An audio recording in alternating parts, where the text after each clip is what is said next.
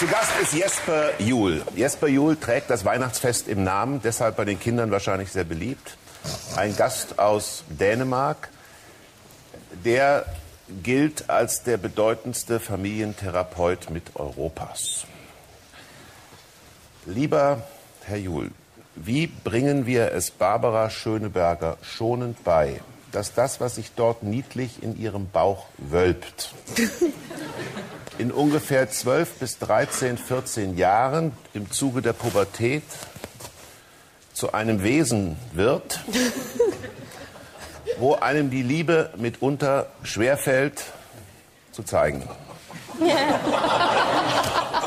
Oder anders gesagt, ich liebe meinen Sohn sehr, ich liebe meine Tochter sehr, aber was ist mit den beiden passiert? Als sie zwölf Kürzlich, als sie 12, 13, 14 wurden. Was passiert denn da?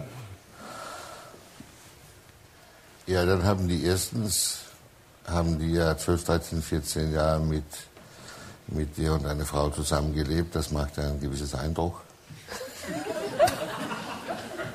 Ja, ja, So, das ist passiert. das gab's, ja. Aber dann passiert auch was, also es passiert was Biologisches, passiert was im Gehirn. Das ist, also manche von den Hirnforschern sagen ja, die Jugendlichen sollen eigentlich so ein Schild haben, mit, also so wegen Umbau geschlossen. ähm, weil es tatsächlich, tatsächlich gibt es Funktionen, die in Monate oder sogar Jahren äh, nicht zur Verfügung sind. Zum Beispiel bei Jungs diese Fähigkeit, in Konsequenzen zu denken. Also wenn ich jetzt so mache, was kann, das, was kann dann passieren? Und diese Fähigkeit, das hat ja immer äh, Eltern ähm, frustriert. Die haben auch immer persönlich genommen. Äh, es ist einfach weg. Also es ist, ist weg und dann kommt es wieder zurück. Und man kann nicht damit machen. Also Sie machen Hoffnung, es kommt wieder zurück. Ja, ja, ja, ja. Herr, Hohe, Herr Hohiger hat im fraglichen Alter, glaube ich, den Keller. Ich wollte gucken, was passiert, wenn man ein brennendes Streichholz an die Pappe hält, die hinter einer hölzernen Kellertür ist. Ich weiß es. Es brennt. Es kommt ein Feuerwehrzug mit sehr, sehr, mit sehr, sehr vielen Dingen und ich war überrascht, welche Konsequenzen es hatte. Aber erst jetzt wird mir klar, nachdem ich das Baustellenschild entfernt habe, äh, dass das damit direkt zusammenhing. Sie haben sich mit der Pubertät befasst in einem Buch. Wie sind Sie darauf gekommen? Sind Sie selber Vater? Ja, ja. Ich bin aber, mein Sohn ist 37.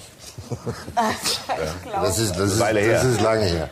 Ja, das ist lange. Nein, ich habe eigentlich jahrelang wurde ich gefragt und ich habe es nicht schreiben wollen, weil mir mir irritiert es einfach, dass eine ganze Gruppe Jugendliche bei ihr Hormonzustand definiert wird. Also das ist ganz genau auf Deutsch pubertierende Kinder. Es hört sich ja aus wie eine Krankheit. Und es ist keine Krankheit. Es ist eine notwendige Phase, gab es immer, seit die ersten zwei Menschen. Äh, will es weitergeben. Äh, Shakespeare hat gesagt, dass man sollte eigentlich dem Alter zwischen 12 und 17 verbieten. Weil alles, was die machen, ist, die machen die Mädels schwanger und kritisieren die Alten. Ja. Und, äh, und genau so ist es. Und, und es wird sich nicht ändern und wir können uns Sorge machen und wir können alles, wir können auch was anderes machen. Wir können in eine andere Rolle reintreten, darüber geht es im Buch. Wir können, wir können uns um unser eigenes Leben wieder mal konzentrieren. Äh, wenn wir die Jugendlichen fragen und sagen, dein Vater macht sich viele Sorgen, deine Mutter macht sich noch mehr Sorgen. Was kannst du, hast du einen Rat für die beiden? Dann sagen die überall, Los Angeles, Berlin, überall alle, sehr liebesvoll sagen die, get a life. Lass sie leben. Nein. Lebst du dein Leben? Ich bin nicht mehr dein Hobby. Ich bin mein eigenes Mensch. Ich mache mit mir, was ich kann. Und das ist es. Aber wir, wir beschäftigen uns so viel mit den Jugendlichen. Und meiner Meinung nach ist es also teilweise Wir reden viel über Jugendliche und Komasaufen, Drogen und so weiter. Als ob das das größte Problem in unserer Gesellschaft war. Das größte Problem in unserer Gesellschaft ist nicht die Drogen, die bei Jugendlichen oder das Alkohol bei Jugendlichen. Das sind der Verwendung von Alkohol und Drogen von Erwachsenen. Von legalen Drogen und so weiter und so. Aber darüber redet niemand. Wir müssen immer diese Jugendlichen retten. Und, und wir sehen ja auch ganz deutlich hier auf die Bühne, diese junge Frau braucht ja wirklich Rettung. Also was ist das für ein Ding? Warum können wir nicht die jungen Menschen vertrauen und sagen, wir haben es mit euch so gut gemacht wie möglich?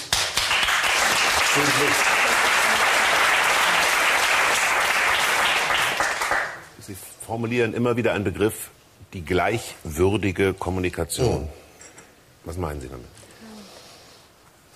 Also gleichwürdig heißt, dass ich bin dazu bereit, meinen Sohn oder meine Tochter, dir genauso wahrzunehmen, ernst zu nehmen, einzuziehen, äh, wie immer und wie möglich. Ähm, ich weiß, ich bin dafür verantwortlich und das mache ich gerne. Ähm, ich habe dieses Buch mitgemacht, weil ich glaube wirklich, Eltern brauchen Entlastung. Also die brauchen jemanden, der sagt, entspannt euch, trinkt ein kleines Bier, gerne alkoholfreies, wenn es geht. Guck mal Fußball, mag mal was vernünftig mit euer Leben. Die Jugendlichen schaffen es. Und die brauchen eins, die brauchen euer Vertrauen. Das brauchen die Tag und Nacht 24 Stunden. Und die meisten Eltern heute verstehen nicht, was Vertrauen heißt. Die meinen nämlich, ich kann nur meine Tochter vertrauen, wenn meine, Tochter genauso macht, wie ich will. Kontrolle. Das ist Kontrolle, das ist nicht mit Vertrauen zu tun. Vertrauen heißt, du hast jetzt mein Hirn, mein Geld, mein Herz, meine Gefühle, alles die letzten 12, 13 Jahre gekriegt. Ich vertraue, dass du das Beste damit machst, was du überhaupt schaffst. Aber Das ist Vertrauen. dafür muss man ja eine ganze Menge an Vorarbeit geleistet haben. Wann, wann würden Sie sagen, ist eine, eine Grundlagenlegung abgeschlossen? Was ist die wichtigste Zeit für Neun ein Jahre. Kind? Also neun Jahre. Muss man schon gut gearbeitet haben, damit man dann mit 13 sagen kann, ich vertraue dir. Weil du kannst ja nicht zu jedem, also du kannst dich ja nicht verhalten wie die Axt im Wald und dann zu deinem 13-jährigen Kind sagen, oh, jetzt vertraue ich Also dir. ich sehe Tschüss. ja keinen keinen Grund, warum man seine acht Monate Baby nicht vertrauen sollte. Ja, Also man kann ja auch damit anfangen.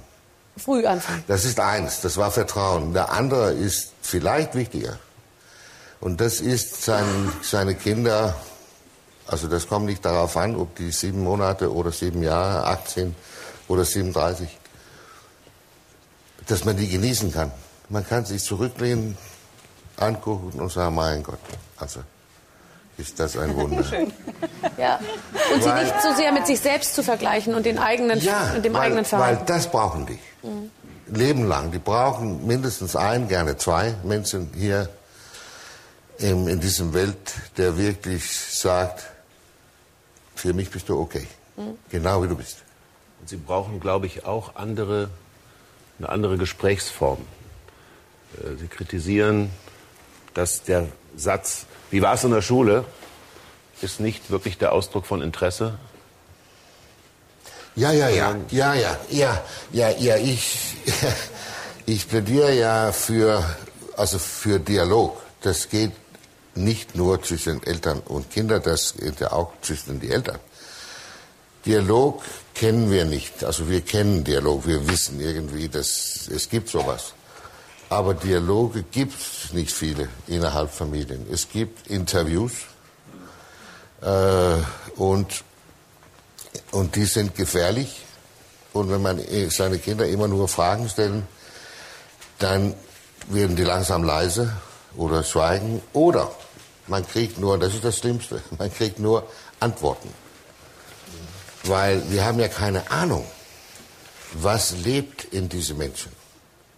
Und, und, und, da, und daran sind wir ja interessiert. Und da kann man nicht fragen. Also, das, also man kann ja auch seine Frau nicht fragen, ja, das kann man, liebst du mich noch? Und das sagte, ja, ach Gott sei Warum fragst du jetzt das jetzt? Also, Weil sie ihre Zweifel hat. ja, ich bin ja hier, oder wie? Also, also das ist eine Antwort, aber es ist nicht so besonders warm, kann man sagen. Äh, Das ist hier auch. Also wir müssen ins Dialog gehen. Wir müssen mit den Jugendlichen reden. Was, was passiert? Also Erziehung ist zu spät da. Das ist viel zu Viel spät. zu spät. Viel zu spät. Ja. Aber Medien ist ja das große, große, große, der große Teufel in Deutschland im Moment. Medienverbrauch. Und es ist eine ganze Hysterie darüber und, und die Eltern lagen, liegen wach nachts und so weiter und es ist furchtbar.